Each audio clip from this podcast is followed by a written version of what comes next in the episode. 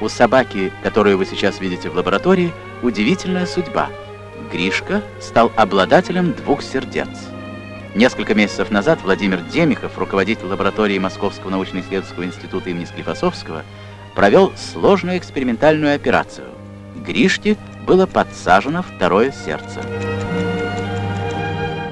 Вы слышите отрывок из советской кинохроники 1962 года. Овчарка по кличке Гришка лежит на больничной кушетке, а человек в белом халате прикладывает к ней стетоскоп, чтобы расслышать, как бьются сразу два ее сердца. Уже вскоре после операции электрокардиограмма показала, что оба сердца работают нормально. Впрочем, вы можете убедиться в этом и сами. Гришка, как видите, чувствует себя прекрасно. И по-прежнему ненавидит кошек, только теперь уже не от всего сердца, а сразу от двух сердец.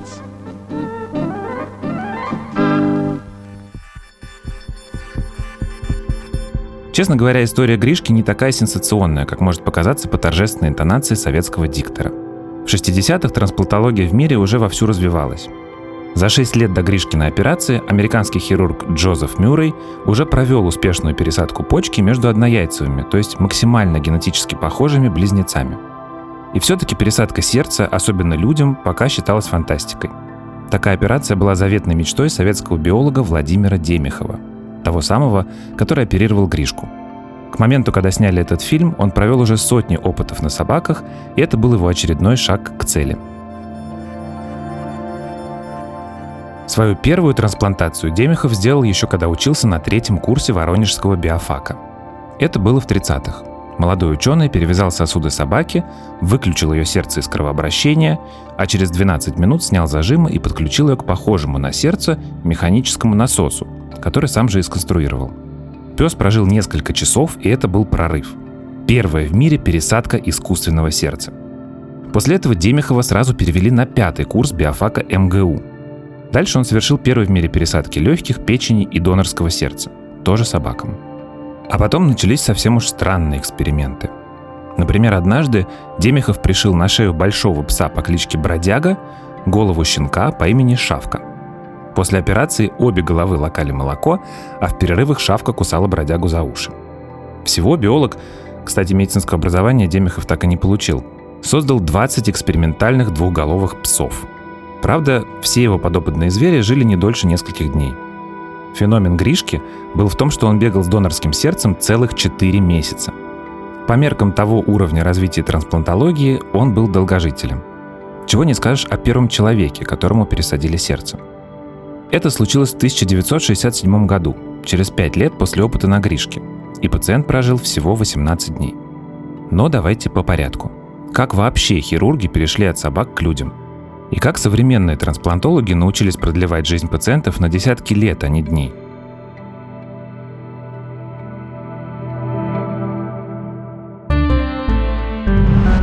Меня зовут Федор Катасонов, я педиатр, а это «Почему мы еще живы» – подкаст Сберги аптеки и студии «Либо-либо». Он посвящен медицинским открытиям, которые изменили мир.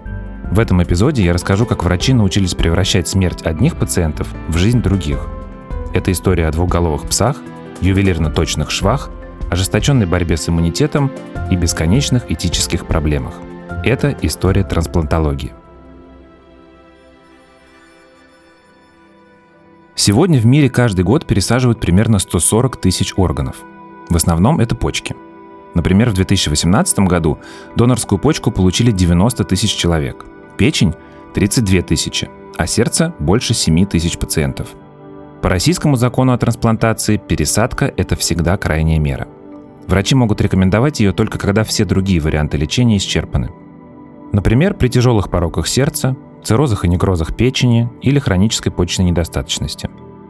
Трансплантация – это сложная операция, но в последние десятилетия она стала обыденностью. Сегодня можно пересадить практически все, от хряща до целого лица или даже матки. И после операции женщина сможет иметь детей – Нереальной пока остается только пересадка мозга, но ученые над этим работают. Мы начали выпуск с мечты о трансплантации сердца. Удивительно, но у современных хирургов эта манипуляция считается технически самой простой.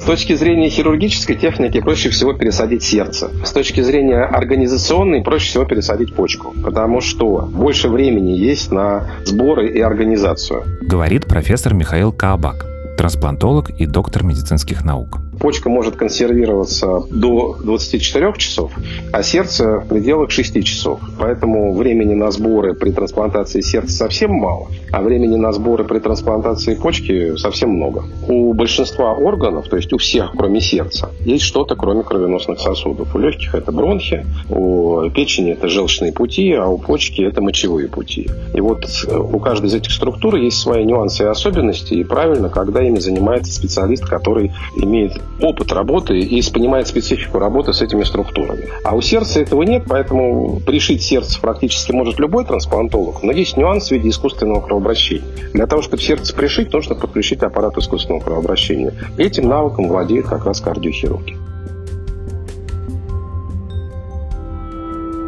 Даже среди самих трансплантологов нет единого мнения, с какого момента вести историю пересадки органов. Между первой попыткой пересадить человеку чужую почку и тем моментом, когда продолжительность жизни людей с трансплантатами стала стабильно достигать нескольких лет, прошло почти полвека. За это время врачи усовершенствовали техники операций, научились предотвращать отторжение органов и наладили связи между больницами, чтобы быстрее искать подходящих доноров. Но для начала хирургам нужно было научиться шить. Очень быстро и очень надежно. И толчок для этого медицина получила, как ни странно, из мира политики XIX века –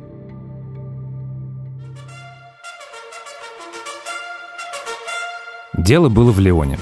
24 июня 1894 года там проходила выставка, на которой выступал президент Франции Сади Карно.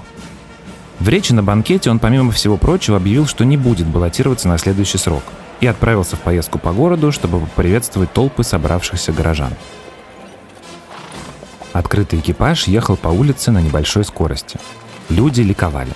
А Сади Карно приветствовал их стоя. Моложавый, худой, в черном фраке и белоснежной рубашке с бабочкой. Волосы зачесаны назад, короткая борода и длинные пышные усы. Все по моде того времени. Николай II носил такие же. В ярком электрическом освещении Сарно салютовал толпе шляпой, зажатой в левой руке, и одновременно помахивал правой. Видимо, из-за слепящего света софитов охрана не заметила, как из толпы вышел человек с ножом. Он запрыгнул в экипаж и ударил президента в грудь. Карно упал навзничь, держась руками за грудь в области сердца.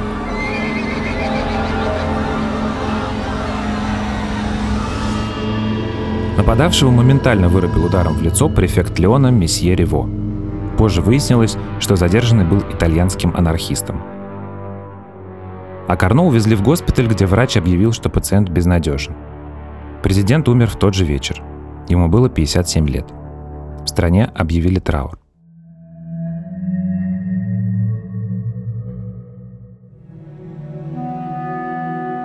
Эта история до глубины души потрясла французского студента-медика Алексиса Кареля. Он верил, что Карно можно было бы сохранить жизнь, если бы врачи умели зашивать кровеносные сосуды. Однокурсники и преподаватели считали это бредом. Все знали, что если начать штопать сосуд, то на месте шва тут же начнется кровотечение, а потом сосуд из-за отека сузится, и кровь по нему течь уже не сможет. Ну или там образуется тромб, сгусток крови, который тоже препятствует кровообращению – так было написано во всех учебниках по хирургии, и никому не приходило в голову это оспаривать. Но Кареля это не остановило. Как и многие другие ученые, он стал экспериментировать на собаках. Пересаживал им почки, селезенку и яичники. Во время этих операций он тренировался соединять сосуды так, чтобы спаек и тромбов не возникало. Кстати, отец Кареля занимался производством шелка, и Алексис с детства неплохо шил. Возможно, это помогло ему разработать свой метод – Выглядел он примерно так. Сперва врач делал на разорванном сосуде три стежка по кругу. Круглое отверстие превращалось в треугольное. И с такой конфигурацией работать было уже гораздо проще. Дальше Карель брал очень тонкие изогнутые хирургические иглы, а нитки использовал шелковые, пропитанные вазелином или воском. Ну а потом соединял сосуды между собой. Постепенно Карель научился не только сшивать сосуды, но и делать заплатки на крупных артериях. Этот навык помог ему во время работы полевым хирургом на полях Первой мировой. За свой сосудистый шов в 1912 году он получил Нобелевскую премию.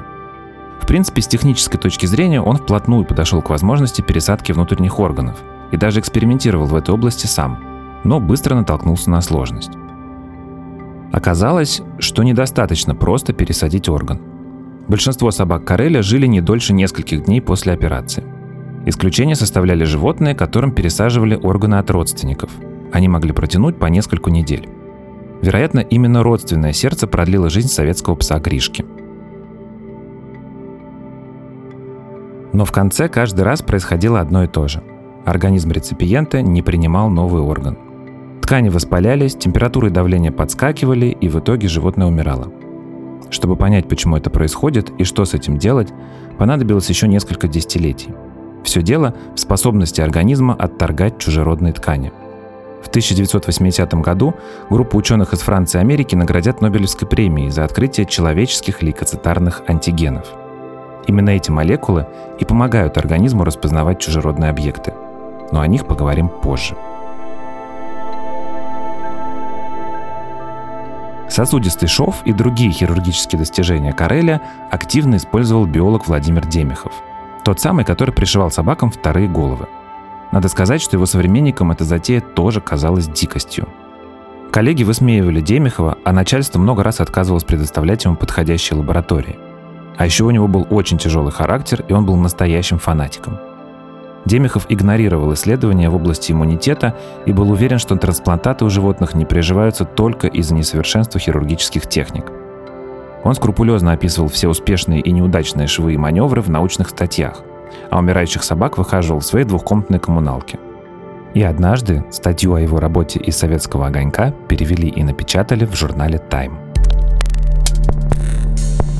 Среди американских и европейских врачей Демихов был знаменитостью. А в 60-м году в составе международной делегации съезда хирургов лабораторию биолога посетил южноафриканец Кристиан Барнард. Хирург, который спустя 7 лет исполнит мечту Демихова и первым в мире пересадит человеку сердце. Мы прибегаем к этой процедуре в случае только тех пациентов, которым врачи больше ничего не могут предложить. И пока эта процедура паллиативная, а не лечебная. Однако, мне кажется, у нас все прекрасно получается. Мы будем развивать этот метод, решим имеющиеся проблемы, и со временем дойдем до того, что процедура все-таки станет именно лечебной. Вы слышите голос Кристиана Барнарда. Эту пресс-конференцию он дает после первой трансплантации сердца уже в статусе мировой знаменитости – Через 18 дней его пациент, 55-летний Луи Вашканский, умер от инфекционной пневмонии, которую подцепил в больнице. Но общественность не волновали настоящие причины смерти. Вместе со Славой на Барнарда обрушились обвинения в экспериментах над людьми. А он говорил, что пациент знал, на что идет. Я считаю, что в ситуации, когда вы используете новую процедуру и не уверены в результате, вы должны быть на 100% честны с пациентом. Uh, мы говорили Вашканске, что у него болезнь сердца, которую мы не можем вылечить, и что мы испробовали все методы лечения. Uh, Этого раньше никогда не делали, uh, и мы не уверены в результате. Но мы проделали экспериментальную работу, и мы знаем, что пересаженное сердце может работать. Но мы не можем сказать, сколько именно оно проработает у вас. Несмотря на скандал, Барнард, конечно, вошел в историю. И позже в России стали говорить, что хирург из ЮАР напрямую учился у нашего Демихова и даже ассистировал ему в операционной. Правда, современные историки медицины считают, что это миф. В своих воспоминаниях Барнард плохо отзывался об уровне советской хирургии. Он признавал гениальность Демихова, но удивлялся, как он мог работать в этих ужасных московских больницах с таким устаревшим оборудованием. Проще всего вести отсчет развития трансплантологии с работ Владимира Петровича Демихова потому что как бы мы не характеризовали его эксперименты, все-таки они в конце концов несли в себе очень большой научный компонент, поскольку Демихов анализировал то, что он делал. Объясняет профессор Сергей Готье, академик Российской академии наук и директор Национального медицинского исследовательского центра трансплантологии и искусственных органов.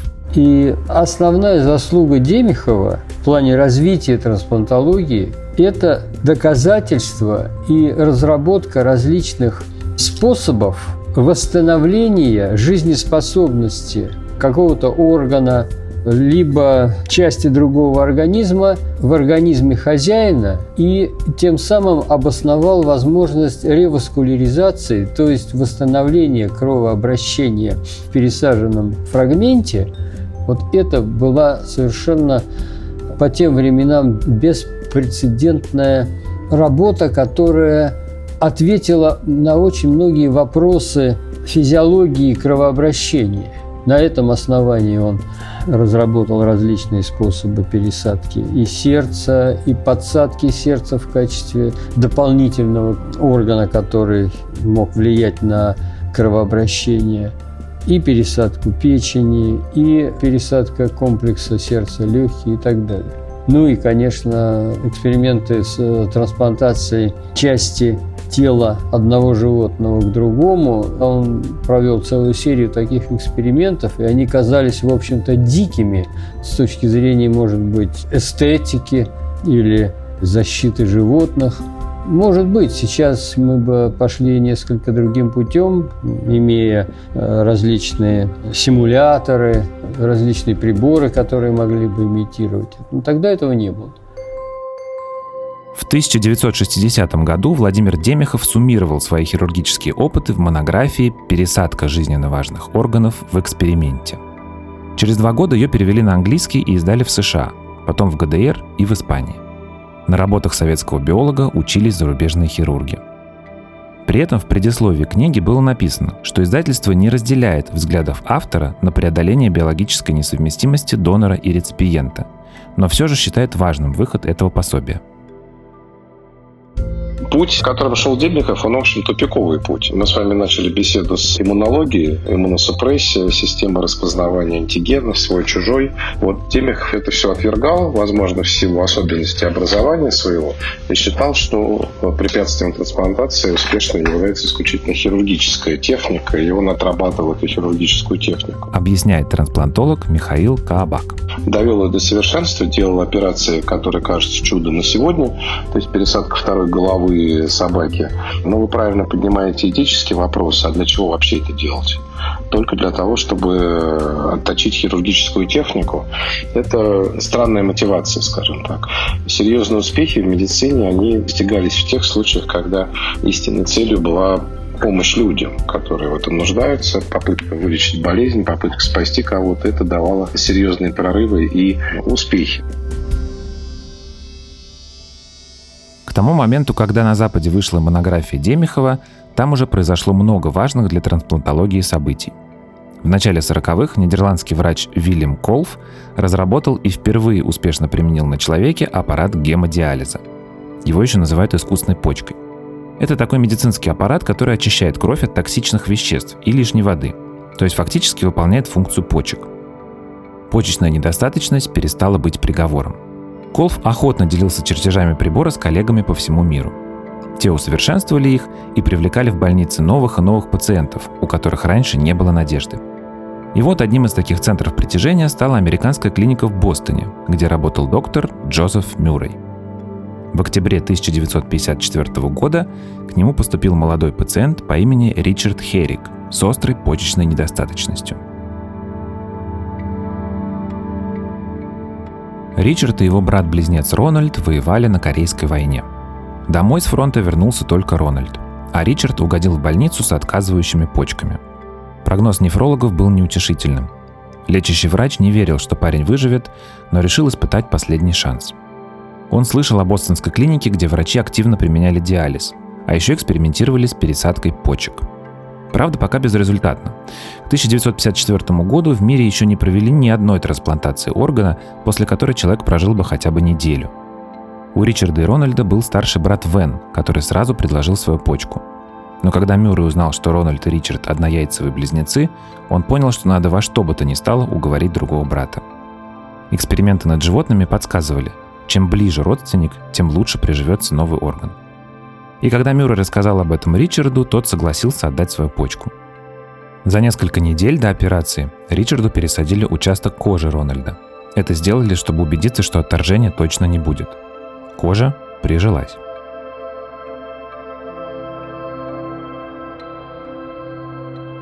После долгих приготовлений в клинике оставалось всего два человека, которые выступали против операции. Первый – психиатр бостонской больницы Генри Фокс. Вот что он написал в своем заключении. «Нам не следует терять голову в предвкушении первой успешной пересадки почки. Я не считаю, что у нас есть такое право, поскольку здоровый брат-близнец подвергается потенциальной опасности, а для пациента исход неизвестен. Ну а вторым скептиком был сам Ричард. За ночь до операции он написал брату записку, чтобы тот поскорее убирался из больницы домой.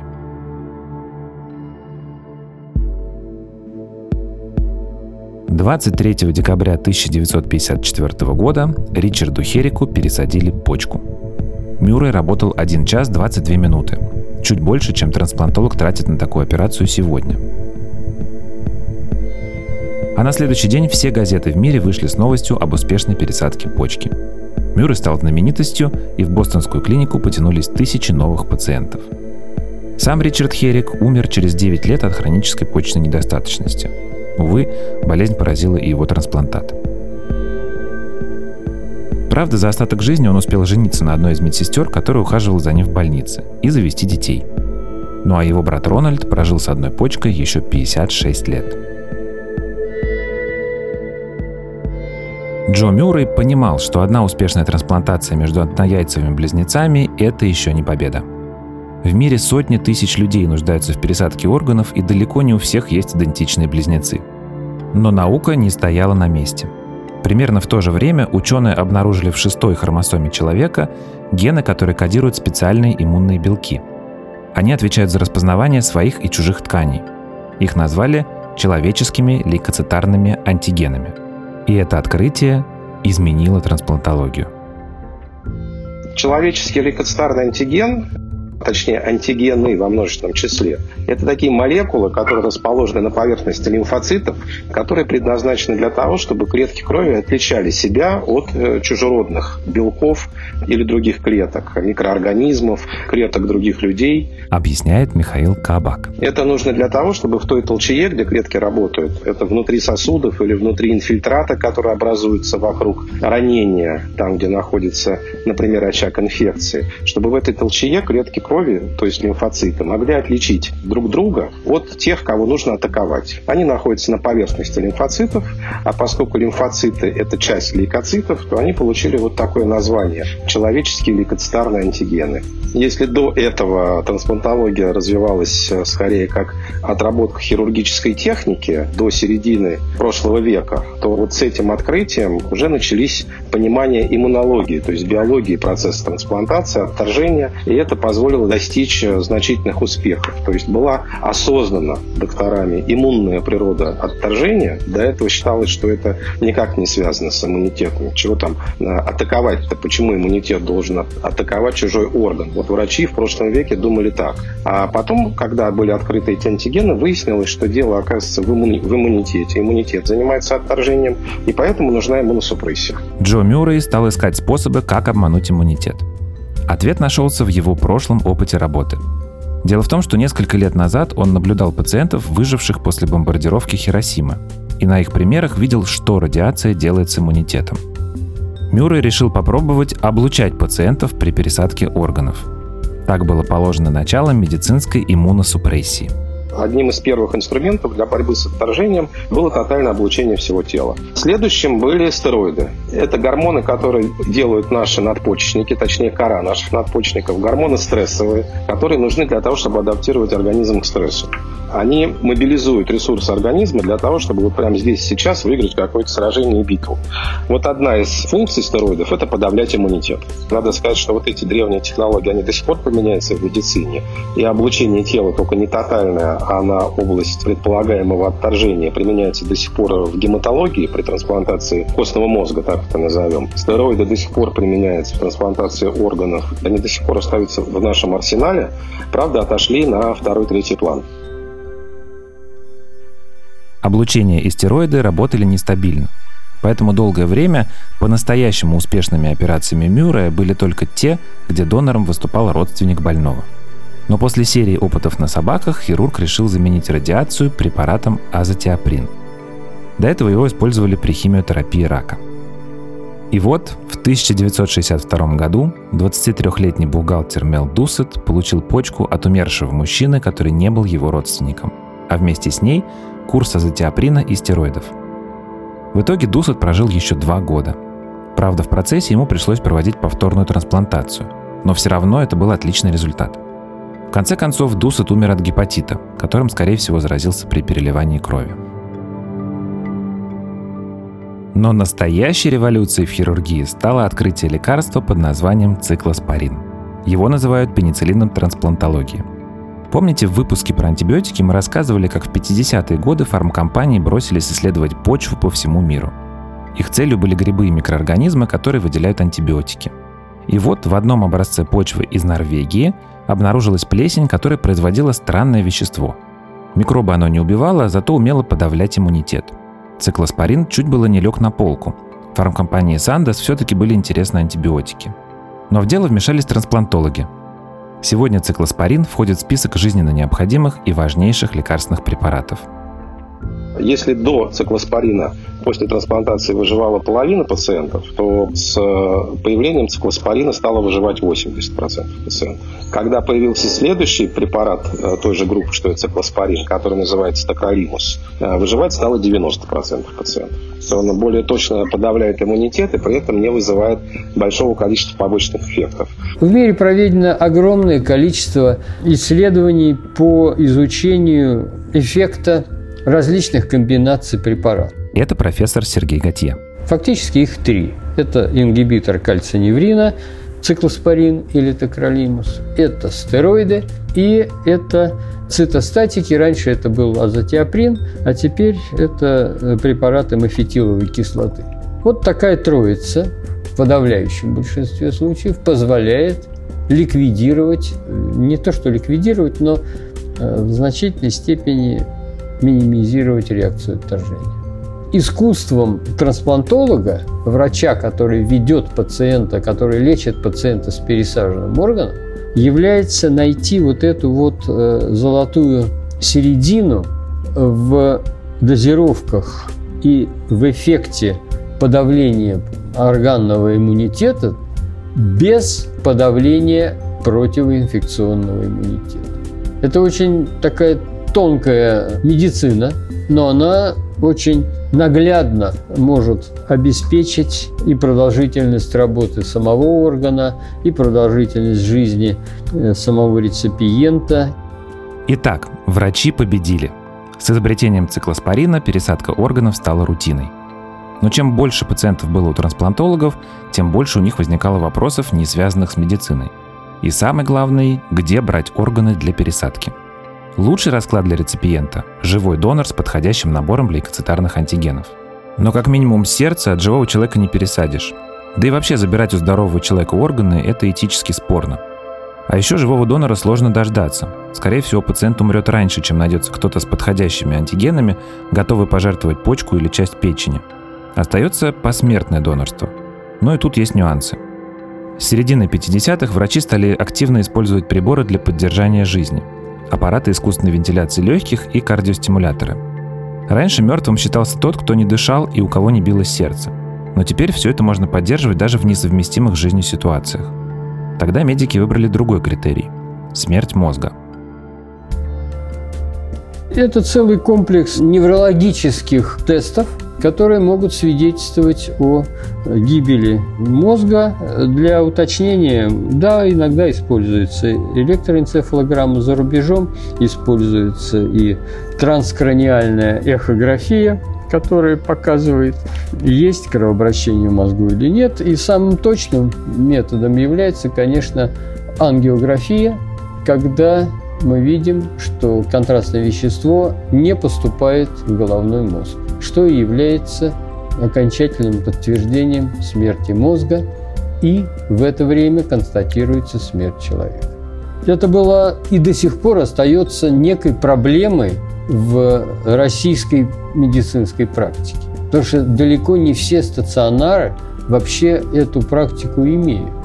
И получается так, что умерший человек – то есть у которого умер мозг примерно три дня назад, но сердце работает, он еще продолжает получать лечение как живой человек.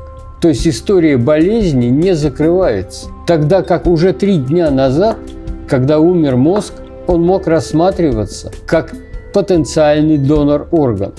Если у него работает сердце, если у него дышат легкие с помощью аппарата, если у него почки выделяют мочу и так далее. Это целый кладезь жизнеспасающих органов, которые должны кому-то достаться, эти органы чтобы снять пациента с диализа, чтобы пересадить другому сердце, чтобы больному с циррозом печени пересадить, наконец, здоровую печень. И даже несмотря на новый критерий смерти, органов все равно постоянно не хватает на всех нуждающихся. Сегодня медицинская наука тратит кучу сил и ресурсов на решение этой проблемы. Самых привлекательных идей – две. Первая – печатать органы на 3D-биопринтерах, где в картриджах вместо чернил – живые клетки – Вторая – с помощью генных модификаций выращивать человеческие органы в организмах животных-доноров. Но, разумеется, не все так просто – Пока печень и почку можно вырастить только внутри целого тела, целого организма. Это связано с тем, что мы точно не знаем, как происходит органогенез в наших телах, какими сигналами обмениваются клетки, объясняя друг другу, что вот я стану вот такой клеткой, и потом стану вот таким органом, а ты пойдешь по другому пути и будешь вот этим. Вырастить отдельно орган мы не можем. Мы можем выращивать целый организм, исходя из того, что внутри этого организма клетки друг с другом будут разговаривать на неведомом нам языке и объяснять друг другу, кто во что превратится обратиться. Сложность этого языка иллюстрируется, пожалуй, лучше всего Нобелевской премией пяти- или шестилетней давности. Ее получил японский ученый Яманака за то, что открыл четыре слова или четыре буквы в этом языке общения клеток друг с другом, благодаря которым обычная человеческая клетка, например, с кожей или со слизистой, могла получить команду от этого ученого превратиться в стволовую клетку. А команда, как из стволовой клетки стать клеткой почки, клеткой печени, клеткой сердца, мы этого еще не знаем. Это еще не одна Нобелевская премия впереди. То есть путь, в принципе, правильный и хороший, но сколько десятилетий или столетий уйдет на то, чтобы этот путь пройти, мы пока не понимаем целое тело выращивать. Тут свои этические проблемы плюс время. Нельзя клонировать человека ради того, чтобы взять у него какой-то орган для трансплантации. Путь неприемлемый. Есть животные, из которых пытаются с помощью генных модификаций сделать более похожих на человека их внутренние органы. Получается пока не очень хорошо. Этические проблемы тоже есть. Плюс есть проблема инфекций, которые эти животные могут нам дать. Вот мы сейчас переживаем как раз весьма интересную инфекцию, которая пришла пришла к нам от животных, от летучих мышей. Огромное количество проблем с инфекциями ожидается, если практика трансплантации органов от животных станет реальностью. У Вуди Аллена есть такая шутка. Представьте себе бестиарий, в котором живут удивительные чудовища. Например, животное с телом льва и головой льва, но другого. Так вот, пересадка головы – это пока еще недостижимая мечта человечества – ну или точнее пересадка донорского тела к голове. Зависит, наверное, от точки зрения. В теории такая операция могла бы спасти обездвиженных людей со сломанным позвоночником или со спинальной мышечной атрофией. Но пока не существует эффективной технологии сращивания нервных тканей, а без нее соединить спиной и головной мозг невозможно. И опять же, если такая технология появится, то проще ее использовать в лечении сломанной спины, чем для пересадки всего тела. Как бы то ни было, это настолько нереалистично и сложно, что все публикации на эту тему отдают шарлатанству. Но есть добровольцы, которые готовы быть первыми. Я считаю, что мой опыт и э, знания доктора Канаверо – это как раз то, что необходимо, чтобы помочь сегодня российской медицине. Эти знания действительно уникальны, и они могут быть применены только при поддержке государства, при поддержке сверху. Вы слышите голос российского инженера Валерия Спиридонова. Из-за спинальной мышечной атрофии у него отказали почти все мышцы. Несколько лет назад Спиридонов познакомился с нейрохирургом Серджио Канаверо. Тот обещал ему трансплантировать тело, но потом отложил операцию из-за недостатка знаний и опыта. Канаверо отправился в Китай и последние годы проводит там эксперименты над животными. Китайское правительство, в отличие от российского, готово финансировать такие исследования. Пока первая пересадка головы человеку так и не состоялась. Но Валерий Спиридонов верит, что это случится в самое ближайшее время. Мы находимся в постоянном контакте с э, доктором Канавером, мы общаемся как минимум несколько раз в месяц. Что мне известно, это то, что его эксперименты прошли удачно. Сегодня есть документы, которые показывают реалистичность сращивания волокон спинного мозга, восстановления двигательной активности. На самом деле вся вот эта технология, она немножко о другом. Она о том, чтобы лечить травму позвоночника, для того, чтобы людям, которые давно и долго обездвижены, возвращать способность чувствовать, двигаться, жить полноценной жизнью.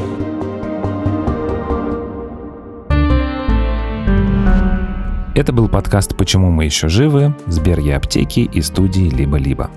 Мы сделали его вместе с автором сценария Еленой Чесноковой, редактором Семеном Шишениным, медицинским редактором Виктором Лебедевым, продюсерами Кириллом Сычевым, Ликой Кремер и Ксенией Красильниковой, звукорежиссером Ниной Мамотиной и композиторами Кирой Вайнштейн и Михаилом Мисоедовым.